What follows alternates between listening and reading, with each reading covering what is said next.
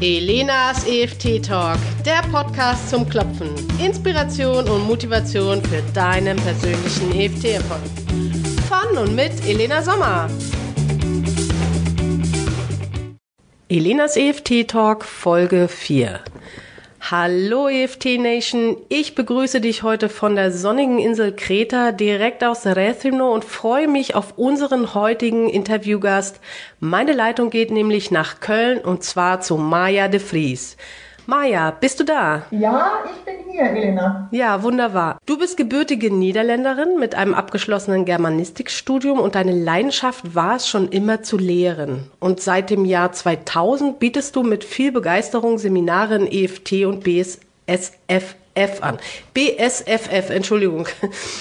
Du bist geprüfter EFT-Master, Matrix Reimprinting Trainerin und gehörst zu den BSFF Special Trainers. Heute ist dein Fokus die Anwendung von EFT bei Schock und Trauma. Erzähl uns doch einmal, wie kam es denn dazu, dass du gerade EFT bei Schock und Trauma einsetzt? Ja, also ich möchte mich zuerst mal herzlich äh, bedanken für die Einladung. Ich finde das eine ganz tolle Initiative von dir. Und gerne erzähle ich etwas darüber, wieso das meine Spezialität geworden ist. Äh, spätestens seitdem ich das Matrix Reimprinting kennengelernt habe, wo der Fokus liegt auf äh, das Suchen des äh, Momentes der höchsten Belastung ist mir klar geworden, äh, wie wichtig es ist, diese Ebene, diese emotionale Ebene zuerst zu kontaktieren und wie oft es so ist, dass wir das übersehen beziehungsweise auch beim Klopfen merken, wir kommen nicht an die anderen Sachen dran, weil meiner Meinung nach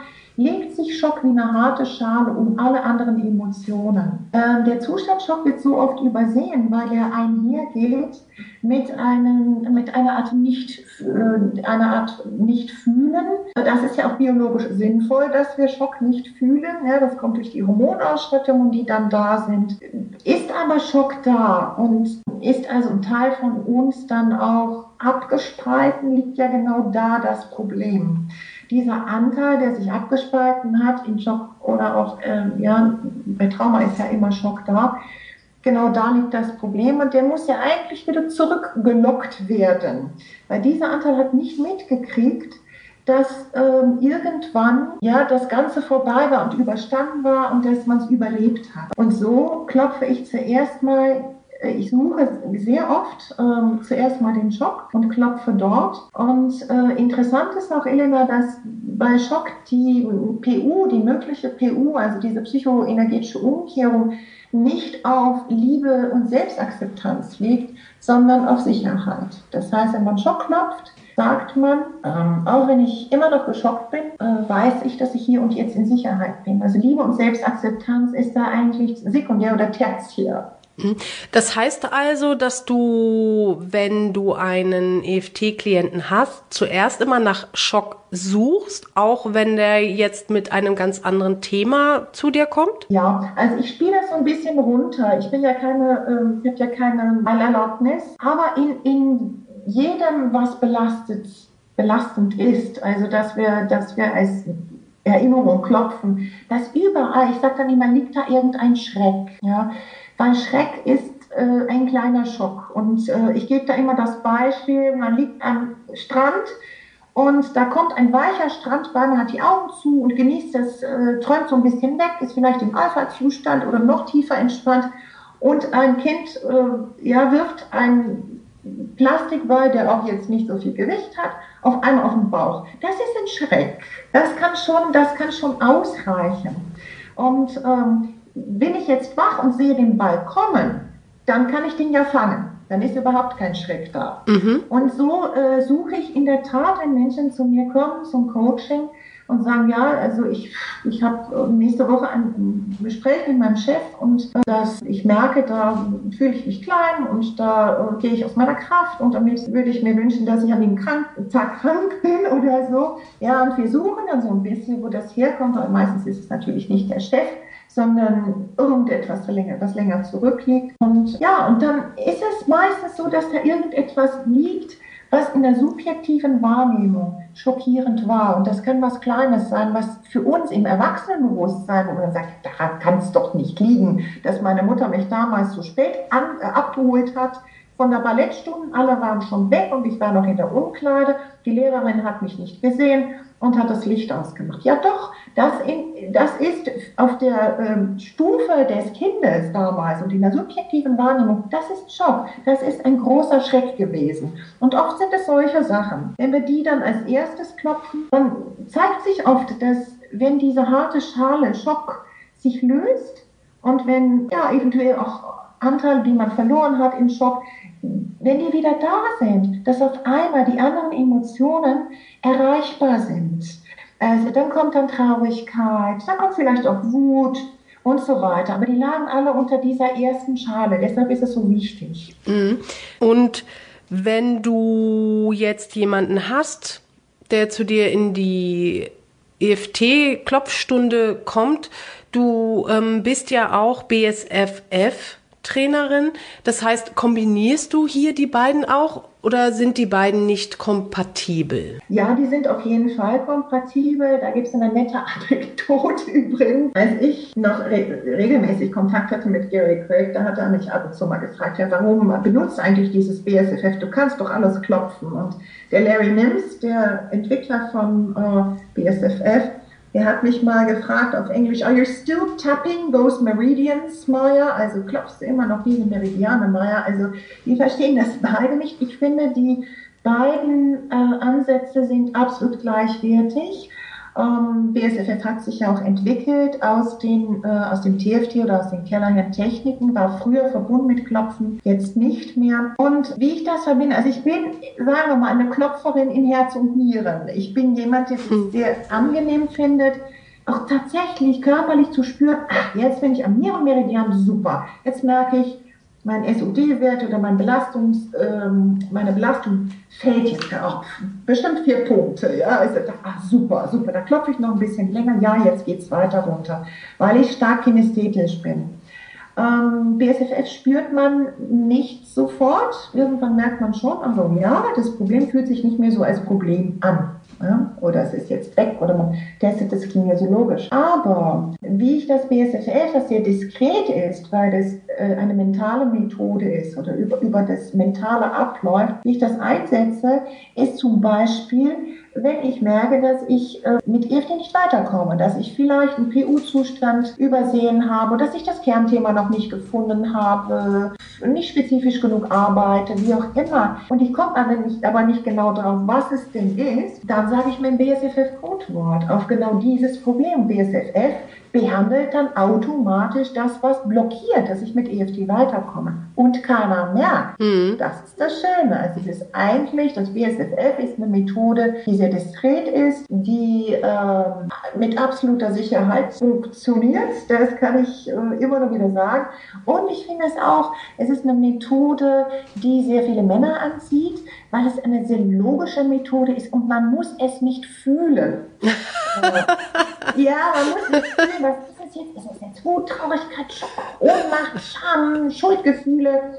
Und wo spürst du das im Körper? Nee. Bei BSFF sage ich, okay, ich habe hier etwas, das funktioniert nicht richtig und ich sage mein Codewort drauf. Okay, als EFT-Anwenderin würde ich ja jetzt hier eher eine psychologische Umkehr vermuten, wenn etwas bei EFT, also wenn die Werte nicht runtergehen und du würdest dann BSFF anwenden. Hat hier der PU, also diese psychologische Umkehr, auch eine Gewichtung? Bei BSFF ja, kannst du uns das mal kurz erklären? Also es kommt jemand zu dir mit, der will EFT machen, mit dem fängst du an und dann merkst du, okay, mit EFT komme ich hier nicht weiter. Vermutest du dann da gleich eine PU? Und wenn ja, kannst du vielleicht den Zuhörern, die EFT und die ganze Thematik und die ganzen Bausteine von EFT nicht so genau kennen, kurz erklären, was die psychologische Umkehr ist? Und äh, das waren jetzt vier Fragen. Ja. Ich kann das sortieren, Elena.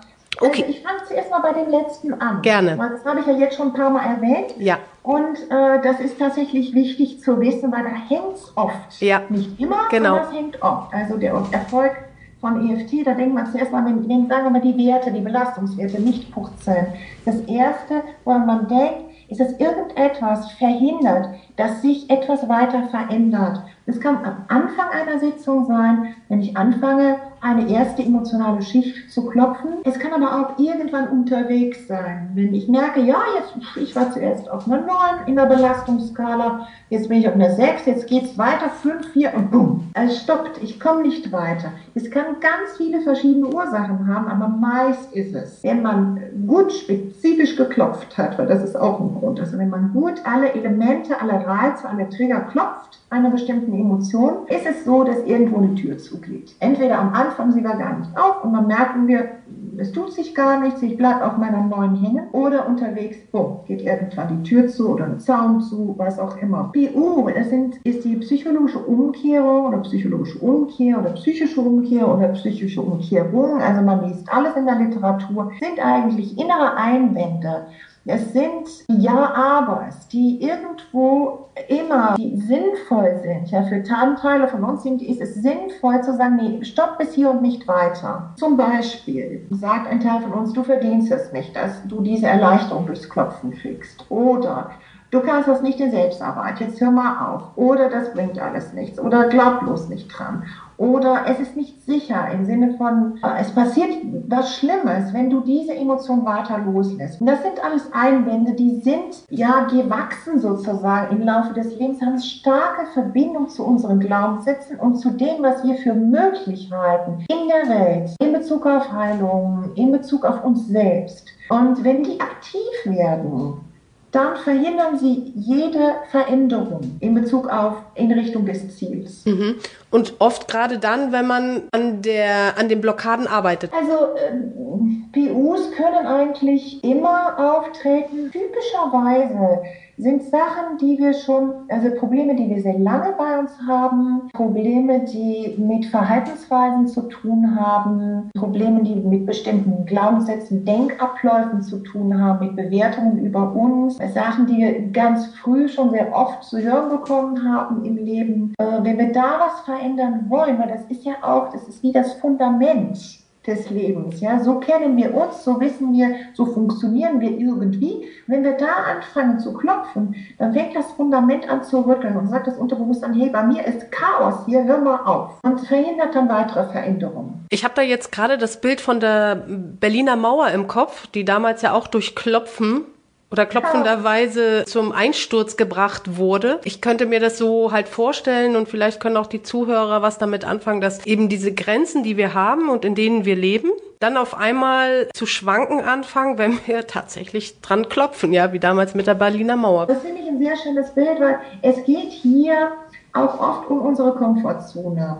Ja, wenn ich gewöhnt bin, dass ich immer auf eine bestimmte Art und Weise reagiere auf Umstände, Menschen, äh, wenn ich immer ja, bestimmte Verhaltensweisen, egal ob mir die jetzt gefallen oder nicht, ja, aber wenn, wenn ich immer bestimmte Wege gehe und ich entscheide irgendwann so, nein, ich will da was verändern. Ich will jetzt, ja, ich will jetzt frei vor Gruppen sprechen können. Ich will jetzt einen großen Umschwung machen in meinem Leben, ich will mich neu definieren, ich setze mir andere Ziele, dann gehe ich außerhalb meiner Komfortzone. Ich gucke mal, was gibt es denn hier noch für Türen, für Türen, wo, wodurch ich gehen kann. Und das ist dann so, wo man sozusagen den, den Rahmen sprengt, also wie die Berliner Mauer, wenn man anfängt zu klopfen, dann weitet sich die Komfortzone. Und dann gehen irgendwelche Sachen, ja, werden Geschütze werden hochgefahren und der Richter gesagt, nee, nee, nee, nee, nee, jetzt mal, jetzt mal langsam hier. Wir müssen ja immer noch Recht haben, sagen dann die Glaubenssätze. Du bist nun mal so. Also vergiss es, ja. Und das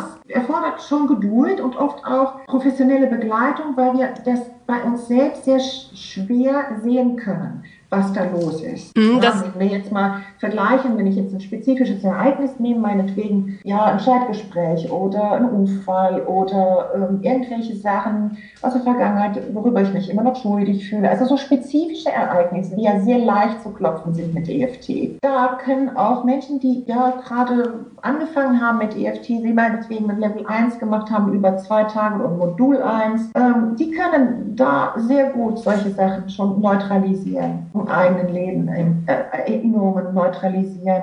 Aber so größere Veränderungen, da ist man nicht davor gefeit, dass irgendwann das Unterbewusstsein eingreift und sagt, nee, jetzt ist mal Stopp und dann kommt man nicht weiter. Mhm. Und das erlebe ich ja bei mir selbst auch. Ich selber bin ja, habe ja damals auch als EFT-Anwenderin angefangen und dann mich eben auch in EFT ähm, ausgebildet und nutze aber auch die Hilfe von anderen EFT-Therapeuten oder Coaches, um, weil ich halt genau merke, okay, jetzt komme ich hier an meine Grenze und hier komme ich nicht weiter. Ein EFT wird im Allgemeinen da draußen eher als Selbstanwendungstechnik angepriesen, nenne ich das jetzt mal so. Ja. ja. Und weniger oder nur in sehr spezifischen Büchern als therapeutische, als therapeutisches Instrument oder, oder im Coaching-Bereich ähm, erwähnt. Ja, also der Hauptfokus, so wie ich das wahrnehme, ist eben EFT zur Selbstanwendung. Und du hast es jetzt eben gerade sehr schön beschrieben und ich kann das auch aus meiner Erfahrung und auch aus den Erfahrungen meiner Klienten berichten, dass man immer nur bis zu einem gewissen Punkt sich selber beklopfen kann und die Thematiken und dass es dann an der Zeit wird, EFT mit jemand anderen zu machen, der dann einfach, ich nenne das jetzt mal den Metablick auch hat, weil er emotional nicht in dieses Thema eingebunden ist. Ja, da hast du absolut recht, äh, Elena, so ist es und äh, da ist, ja, das, das gilt für uns alle. Ja, auch die, die ganz eingefleischten EFTer, die wirklich schon sehr viel Erfahrung haben, holen sich, holen sich Klopfhilfe Hilfe, ja, Begleitung bei anderen und so geht es mir auch. Ja, also ich habe auch ähm, Menschen, zu denen ich gehen kann, die, äh, wo ich dann sage, so, ich, ich blick hier nicht mehr durch. Ja. Sag mir doch mal hier, was, was, äh,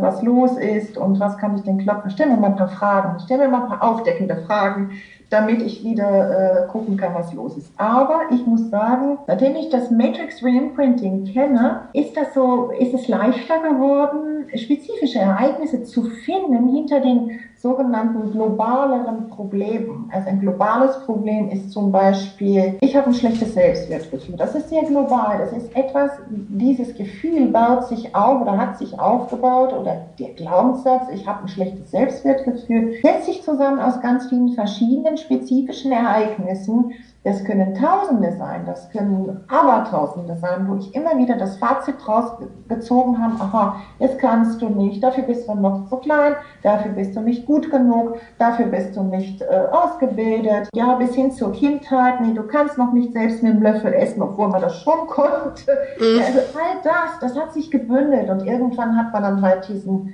diesen einen Glaubenssatz dastehen, die ja sich bezieht auf auf, auf selbstsicher sein, auf äh, in seiner Kraft stehen und so weiter. Das ist aber ein globales Problem. Das kann man nicht als solches klopfen. Ich kann nicht klopfen. Ich liebe und akzeptiere mich so, wie ich bin, auch, auch wenn ich ein gutes, äh, auch wenn ich kein gutes Selbstwertgefühl habe. Das bringt überhaupt nichts. Also den Zahn möchte ich allen Zuhörern und Zuhörerinnen ziehen. Das ist das Erste, was ich unterrichte, dass wir spezifisch klopfen müssen.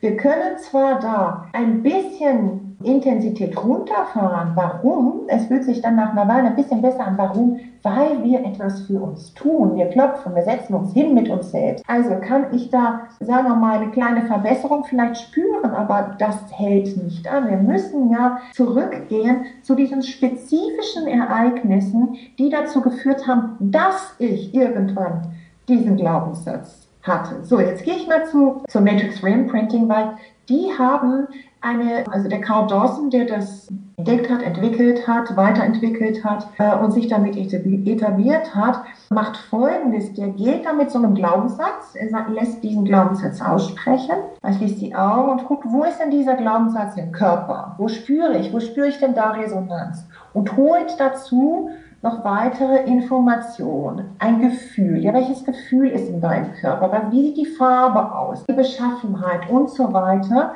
Und dann kriegt man halt die Frage gestellt, ähm, woran erinnert dich das? Und geh mal so weit wie möglich zurück in dein Leben und schau mal, wo du landest. Man landet immer, immer irgendwann unter dem sechsten Lebensjahr. Und diese schöne, ihr nennt das Recall-Technik, also Aufrufetechnik, würde man sagen, oder Erinnerungstechnik, äh, benutzen wir bei Matrix Reimprinting immer, weil wir immer unter sechs arbeiten. Unter sechs Jahre meinst du jetzt? Ne? Unter, ja, genau. Äh, weil da das Gehirn in, äh, in Theta ist, also früher in Delta noch, aber dann ist das Gehirn in Theta.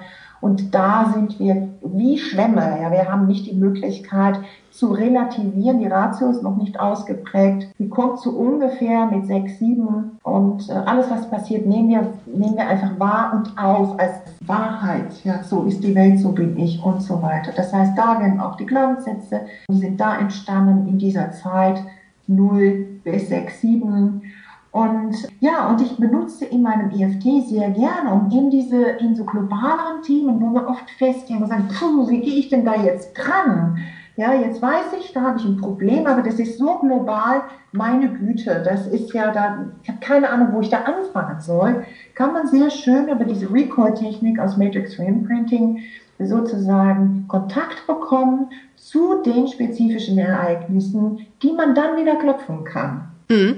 Und ich habe ja auch das Buch von ihm. Ich erinnere mich halt auch noch daran, dass, und das ist ja auch überhaupt Idee hinter Matrix Reimprinting, dass er in einem Seminar jemanden hatte, der gesagt hat, ich kann jetzt mein kleineres oder mein jüngeres Ich direkt klopfen. Ja, genau. Das ist der große Unterschied zur EFT. Ähm, die Karen Davidson, die auch äh, Matrix Reimprinting Trainerin ist wie ich, hat, äh, hat mal gesagt, EFT ist wie Arbeiten mit einem Film. Ja, wir schauen uns an, was ist, ja, was ist passiert, als ich sieben war oder als ich zwölf war. Ich, ich schaue mir das an und ich stelle mir die Frage, was belastet mich daran jetzt noch? Und das klopfe ich. Mhm. Ja, bis ich sozusagen dann den ganzen Film hin und her spulen kann und gucken kann, ja, das ist also klar, doof, dass es passiert ist, es ist Teil meines Lebens, es kann sich in meine Biografie in integrieren, es hat keine Sonderstellung mehr und ich habe es nicht als Belastung ständig in meinem Rucksäckchen. Ähm, bei Matrix Reimprinting ist es so, dass man arbeitet auf einer Bühne, also nicht im Film, man, nicht den Film, den man sich anschaut, sondern man geht auf die Bühne und sagt, okay,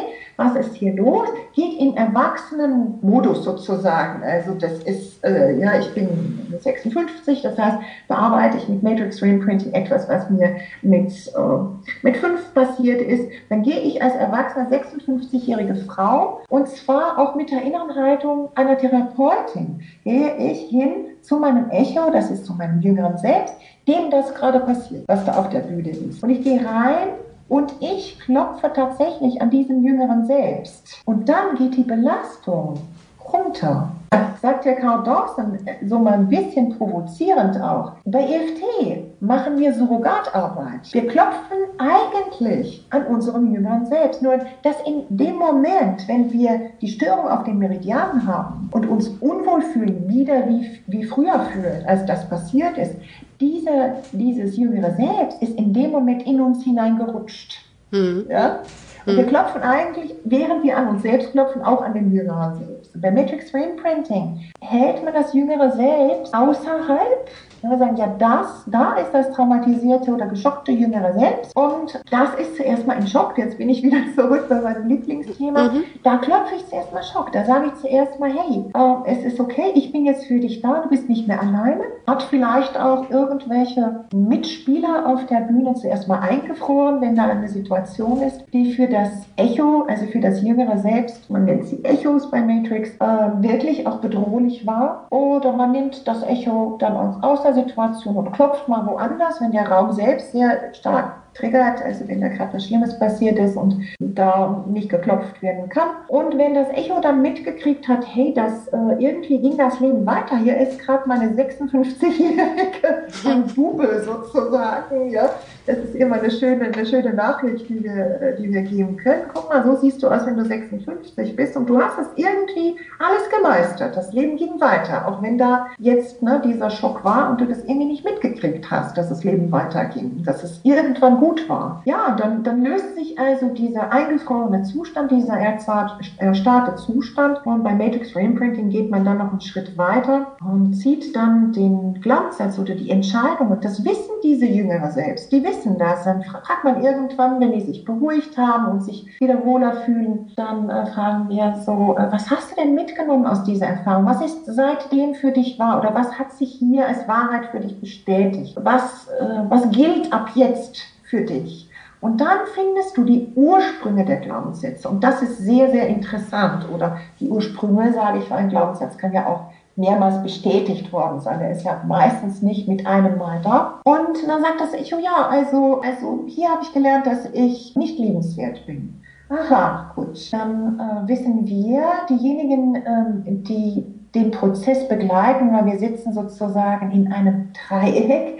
Ich sitze da mit meiner Klientin oder wenn ich es mit mir selbst mache, habe ich natürlich alle Rollen in mir. Also sagen wir mal so in der Sitzung, sitze da mit meiner Klientin und die Klientin hat die Augen zu und hat Kontakt zu dem Echo. Ne? Das Echo sagt ja, ich habe das und das gelernt, ich bin nicht lebenswert und dann ist der Auftrag an mich dann zu gucken, wenn äh, das jetzt tatsächlich dieser Glaubenssatz ist, wie können wir diesen in der Wahrheit umpolen? Wie kann das Echo eine Erfahrung machen, woraus es mitnehmen würde, ich bin liebenswert, ich bin sehr liebenswert. Ja, und dann überlebt man. Und äh, dann wird tatsächlich eine Erfahrung geschaffen, weil wir bewegen uns hier im Quantenfeld. Mhm. Im Quantenfeld gibt es immer mehrere Möglichkeiten der Wirklichkeit. Mhm. Und wir schaffen für das Echo eine Erfahrung, woraus es mitnimmt, ich bin liebenswert. Und dann wird das auf eine bestimmte Art und Weise, indem wir es durchs Gehirn schicken, durch den ganzen Körper schicken, diese neue Erfahrung, dann wieder durch das Herz oder das Herzchakra zurück in die Matrix, wo es ja auch herkam, äh, bauen wir ein sehr starkes Resonanzfeld auf, ein, ein Attraktorfeld auf. Und äh, der Carl Dawson, der in engem Kontakt steht mit Bruce Lipton, dem ähm, Neurobiologen, mhm. hat herausgefunden, dass sogar die DNA sich ausrichtet auf die Bilder in unserer Matrix, also in unserer Umgebung, in unserem Feld. Das heißt, haben wir ganz viele negative Bilder, ganz viele Bilder mit Schock, dann richten wir unsere, ja, da richten sich die Zellen darauf aus und geht es uns nicht gut. Haben wir aber diese Bilder ersetzt oder sagen wir mal, sind andere Bilder da äh, zu, einem, zu einem bestimmten Ereignis, die sich irgendwann, manchmal passiert es auch sofort, vor das andere Bild schieben, sodass das andere Bild viel weniger wichtig ist, dann ist das ein neuer Referenzpunkt für unser Leben. Also nicht nur, dass wir das immer wieder kontaktieren können, was gut ist, weil Felder, die dann geschaffen worden sind, werden stärker durch Wiederholung. Ja, Verhaltensfelder sind so schwierig zu verändern, weil sie mit Wiederholung verbunden sind. Glaubenssätze sind schwer zu verändern, weil sie, weil sie so stark sind, dadurch, dass sie immer wiederholt werden bewusst oder unbewusst. Ja, und dann hat man also ein, ähm, einen neuen Bezugspunkt und sogar auf der Ebene der DNA richten sich, also gehen Gene an und aus, unter anderem in Kontakt mit positiven oder negativen Feldern. Natürlich ganz viel über Matrix Reimprinting. ja, ja, aber auch vielen Dank für die, für die wirklich sehr tiefe Erläuterung in diese fantastische Möglichkeit, auch mit EFT zu arbeiten. Genau, es ging ja darum, äh, wo deine Frage war, glaube ich, dahingehend, so woran hängt es, weshalb können wir manchmal mit uns selbst nicht weiterkommen. Genau. Ne? Und ich habe über die Recall-Techniken erzählt. Genau, so sind wir eingestiegen. Genau, genau. Das widerspricht ja so ein bisschen, was du jetzt gerade über, über die Art und Weise, wie du Metric, Reimprinting oder auch EFT allgemein jetzt anwendest, auch so dieser, dieser allgemeingültigen Auffassung, dass EFT eine sehr einfach und schnell zu lernende Methode ist. Ja, das, was ja, du jetzt berichtet ja. hast und das, was ich natürlich auch weiß, ist, EFT ist schnell zu lernen. Also man kann die Klopfpunkte oder die Routine hat man in fünf bis zehn Minuten Minuten drauf und muss vielleicht zwei, drei Tage üben und dann hat man vom, je nachdem, ob man jetzt Handkante oder nur die Augenpunkte und dann durch, das ist schnell gelernt. Aber absolut, der Gary Craig sagt immer, es kann auf einer Papierserviette weitergegeben werden in 20 Minuten. Also in 20 Minuten, ich gucke schon mal in der Praxis bei mir auf die Uhr, um nochmal zu überprüfen, so wie schnell kannst das jemand, der wirklich nicht weiß, was es ist, also völlig unbeleckt, also gerade mal so vom Meridian gehört hat, wie kannst es jemandem in dem, in dem Basisrezept beibringen? Also einmal durch die Punkte, einmal so ungefähr, so ein bisschen Theorie dahinter, was passiert, Blockaden äh, auf den Meridian und so weiter. Das kann ich in 20 Minuten mittlerweile. Ich kann das auch Kindern beibringen in 20 Minuten, so ab sieben. Ne? die können schon sehr gut selbst klopfen. Genau, und, wobei. Ähm, wo ja, aber es ist natürlich sehr viel mehr. So wie ich jetzt mit EFT arbeite nach 15 Jahren, ist auch wirklich nach 15 Jahren Erfahrung. Mhm. Und äh, es ist verräterisch einfach, muss ich sagen. Und das Erste, was äh, meine Teilnehmer in meinen Seminaren lernen, das allererste, was ich sage nach der Vorstellungsrunde ist, EFT ist aufdeckend. Mhm. Fängt man an zu klopfen, öffnet sich die Schranke zwischen dem Unterbewusstsein und dem Bewusstsein. Und wir kontaktieren oft Sachen, die wir schon längst vergessen hatten. Ja? Und deshalb ist diese so einfache, simple Technik mit Vorsicht zu genießen und lernen, diejenigen, die bei mir in der 1 sind oder in Modul 1 sind, lernen schon im, also wirklich am ersten Wochenende das sogenannte stabilisierende Klopfen. Hm. Was macht man denn, wenn man zu Hause sitzt und auf einmal zeigt sich was ganz Gruseliges aus der Zeit ich unter sechs, nie mehr dran gedacht und auf einmal fühle ich mich furchtbar. Ich fühle mich wieder wie damals. Kann dann tatsächlich ein, ein, ein Trauma sein, das sagen wir, ein klinisches Trauma war. Auch jeder Psychologe sagen würde, ja, das ist Trauma. Und ich sitze da und ich weiß nicht, wie ich mich stabilisiere, weil weiter klopfen in dem Moment ist genau das Falsche weiter klopfen und weiter ins Fühlen gehen und weiter sich die Bilder angucken, ist genau das Falsche. Wir müssen zuerst mal wieder stabil genug werden und wahrscheinlich dann auch Begleitung anfragen. Aber was mache ich denn, wenn ich da mit eiskalten Händen und Füßen, wenn, wenn mir schwindlig ist, wenn mir übel ist, wenn ich nicht mehr unterscheiden kann zwischen damals und jetzt? Und deshalb muss man stabilisieren können. Das lernt man bei mir in den Seminaren. Ich würde noch ganz gerne noch mal kurz dazu einhaken zu, zu der vermeintlich einfachen Technik, die wirklich sehr schnell gelernt ist und dieser dahinterliegende Persönlichkeitsprozess und Entwicklungsprozess. So, so ähnlich wie du das eben gerade erklärt hast, ähm, ging es mir nach meinem ersten Modul ähm, auch, dass ich, ähm, ich bin durch das Tra Tal der Tränen gelaufen. Mhm. Ja, weil natürlich, wie du, wie du das auch sagst, man fängt auf einmal an, hier eine Schwelle zu, zu betreten, die, ich habe das jetzt damals die Büchse der Pandora genannt, ja, mhm. weil, weil man macht auf einmal etwas auf, was man ähm, schon tief in seinen Schubladen im Unbewussten hatte. Und das sind ja auch alles Schutzprogramme. Es hat ja auch alles seine Berechtigung, ja. Genau. Und, und es gibt da draußen, ich nenne das jetzt mal ganz pauschal, da draußen sehr viele, die gerade mal ein, ein Seminar gemacht haben, weil EFT ist ja so einfach und es hilft äh, nicht nur dir selber, sondern auch andere. Und, und ich stelle mir jetzt jemanden vor, der was was ich überhaupt vielleicht als Bäcker arbeitet oder in, im Verkäuferischen und überhaupt keine ähm, therapeutische oder ein, eine Ausbildung gemacht hat, die anderen Menschen was beibringt, was es auch immer sein kann. EFT lernt in einem Modul und sagt, hoch, das ist ja toll, das ist ja einfach, oh, da fühle ich mich ja gleich super mit und dann losrennt und drauf losklopft.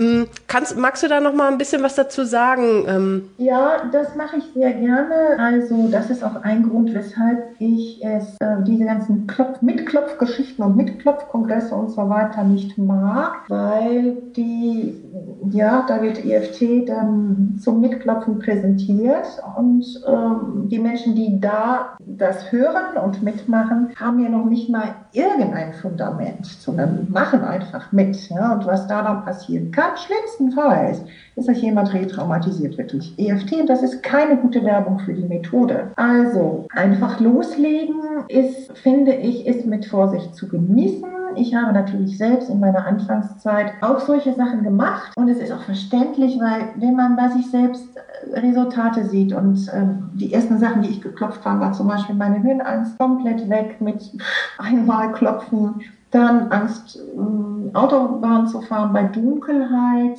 weg, einmal klopfen müssen, hatte ich noch ein paar Aspekte übersehen. Aber wenn man das denn so erfährt, wow, was für eine Entlastung und wie toll und es ist einfach und so, fängt man natürlich an und sagt, ja, das ist aber, das ist, das will ich meiner Freundin so und so auch äh, beibringen oder das muss ich unbedingt. Ja, und Leute sind auch neugierig, wenn man dann erzählt, ja, meine Höhenangst ist jetzt weg, ja, was hast du denn gemacht? Ja, das und das und das, oh, das will ich auch lernen. Kannst das mal bei mir machen? So, da habe ich einmal mit einer Nachbarin geklopft und die war dann auch neugierig, die war neu zugezogen und dann habe ich, und unsere Kinder, zweijährige Mädchen, haben auf dem Boden gespielt und sie hat gesagt, oh, kannst du mir das mal zeigen? Ja, klar. Und ich fange an, mit ihr zu klopfen, dass sie ja, ich habe Angst, in den Keller zu gehen, um, um Wasser zu holen. Und dann fing wir an zu klopfen und auf einmal dissoziiert sie. Ich weiß nicht, weil ich habe das wieder ganz schnell zugemacht. Ja, aber es ist ja nicht so, dass solche Sachen nur passieren können im therapeutischen Setting. Das kann auch sein, wenn man mit einer Freundin klopft oder mit der eigenen Mutter oder mit, äh, ja, mit der Nachbarin oder mit einer Kollegin.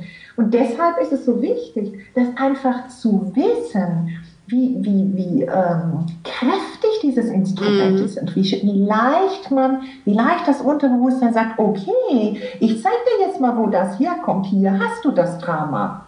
Weil das Unterbewusstsein merkt, dass EFT entlastend ist und sagt, ja. prima, hier bei mir ist so viel Druck. Ich schiebe dir jetzt mal genau das nach oben, das am meisten Druck gibt. Und weil du schon äh, da unterklopfst mit dem, dem Thema. Das hat so an der Seite damit was zu tun. Bumm, sagt das Gehirn. Ja, die Vernetzung hier ähm, passt und das Unterbewusstsein schiebt das hoch durch die Tür ins Bewusstsein. Und dann ist es da, dann ist die Erinnerung da.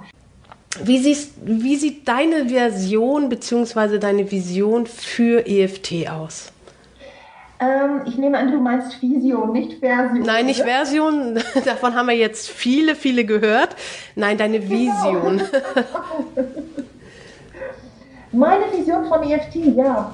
Also, ähm, das passt so ein bisschen zu meiner Spezialität. Natürlich, deshalb ist es jetzt auch meine Spezialität. Ist, dass es dahin kommt, wo Menschen ein großes Traumatisierungsrisiko laufen. Weil es wenn es sofort angewendet wird, sofort, also ja, wenn jemand etwas Schlimmes passiert ist und man klopft sofort, gibt es meiner Meinung nach, ich kann das natürlich nicht hier jetzt empirisch, theoretisch unterbauen, aber man kann das sich so vorstellen, gibt es keine Spätfolgen oder vielleicht ganz wenig, viel weniger Spätfolgen. Wo soll es hin? Meine Vision ist, dass es bei der Polizei ist, in der Ausbildung, bei der Feuerwehr, bei der Bundeswehr, da war ich in 2011, 12 habe ich mit Soldaten der Bundeswehr gearbeitet. Da mhm. sind auch einige, die klopfen, was ganz, ganz toll ist. Dann äh, natürlich die Sondereinsatzkommandos, die ein hohes Traumatisierungsrisiko haben, aber auch Menschen auf Not also Notfallfahrzeugen, Rettungsdienste. Und nicht zu vergessen, das finde ich ganz wichtig, weil das hochaktuell ist, auch an den Stellen, wo die Flüchtlinge aufgefangen werden, also die Erstaufnahmestellen, weil diese Menschen, die ankommen, so traumatisiert sind in der Regel, ja, egal aus welchem Grund sie kommen, sie haben diese furchtbare Reise hinter sich. Und oft auch, ja, ich meine, aus dem Kriegsland wegzuziehen ist ja sowieso schon traumatisierend. Äh, die Heimat verlassen zu müssen. Aber die haben oft Angehörige verloren, äh, ja, alles verloren, was sie besitzen und so weiter. Das kommt ins Land und sie kommen an, äh, an Stellen, wo, wenn sie, was weiß ich, ein bisschen Englisch können oder Französisch oder was auch immer, wo sie ihre Geschichten erzählen wollen. Menschen wollen erzählen, weil sie meinen, das entlastet. Ja? Mhm. Deshalb erzählen wir über unsere Probleme oder weil wir meinen, dann finden wir eine Lösung. Das heißt, diejenigen, die da sitzen und sich das anhören, da gibt es jetzt schon die ersten, die traumatisiert sind. Das nennt man eine sekundäre Traumatisierung. Mhm. Das heißt, so viele solche Geschichten gehört und du kriegst Störungen. Du kriegst ein zu viel, sagt man im Prinzip, ne? So auf gut Deutsch. Bitte? Man kriegt dann selbst ein zu viel. Ja, genau. Ähm, und das sind oft ehrenamtliche Helfer, mhm. die dann dadurch eine sekundäre Traumatisierung bekommen können. Und das ist natürlich, äh, das ist natürlich bitter. Ja? ja. Also überall, ähm, wo eben dieses Risiko groß ist, sollte es in die Ausbildungen äh, sodass sie, diese Menschen in solchen Berufen wissen, wie sie sich selbst helfen, helfen können, beziehungsweise wie sie ihre Kameraden helfen können, ihre Kollegen helfen können. Und äh, das habe ich also bei der Bundeswehr gemacht. Selbst- und Kameradenhilfe hieß es da. Wow, super. Okay, bevor wir uns gleich verabschieden, welchen letzten Tipp kannst du uns noch mit auf den Weg geben? Also meinst du jetzt einen EFT-Tipp?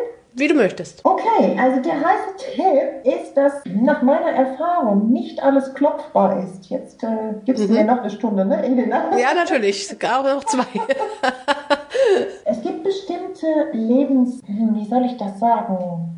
Sagen wir mal, es gibt bestimmte Themen, mhm. die eigentlich bei jedem Mensch ein Thema sind, die nicht so einfach sind. Ich nehme jetzt mal das Thema Abgrenzung. Mhm. Ich nehme das Thema Selbstvertrauen. Ich mhm. nehme das Thema in seiner Kraft stehen. Mhm. Ich nehme das Thema Vertrauen. Ich nehme das Thema, so viel Vertrauen zu haben, auch nicht käuflich zu sein. Ja? So. Mhm. Das sind alles Sachen, da kannst du gucken, okay, hm, da funktioniere ich jetzt nicht optimal, ich setze mich mal hin und klopfe. Also wir nehmen jetzt mal den theoretischen Fall, dass ich alles in einem dieser Bereiche geklopft hätte. Nehmen wir jetzt mal Selbstvertrauen oder nehmen wir, Ab nehmen wir mal Abgrenzung. Gut, kann man sich vorstellen, das sind viele, viele, viele spezifische Ereignisse, die damit zu tun haben. Wir klopfen 10 bis 15 Prozent, bis hoffentlich der Generalisierungseffekt greift und wir merken, ja, jetzt tut sich wirklich was. Ja, jetzt habe ich vielleicht sogar alles alles, was mir anfällt, äh, an, äh, einfällt dazu.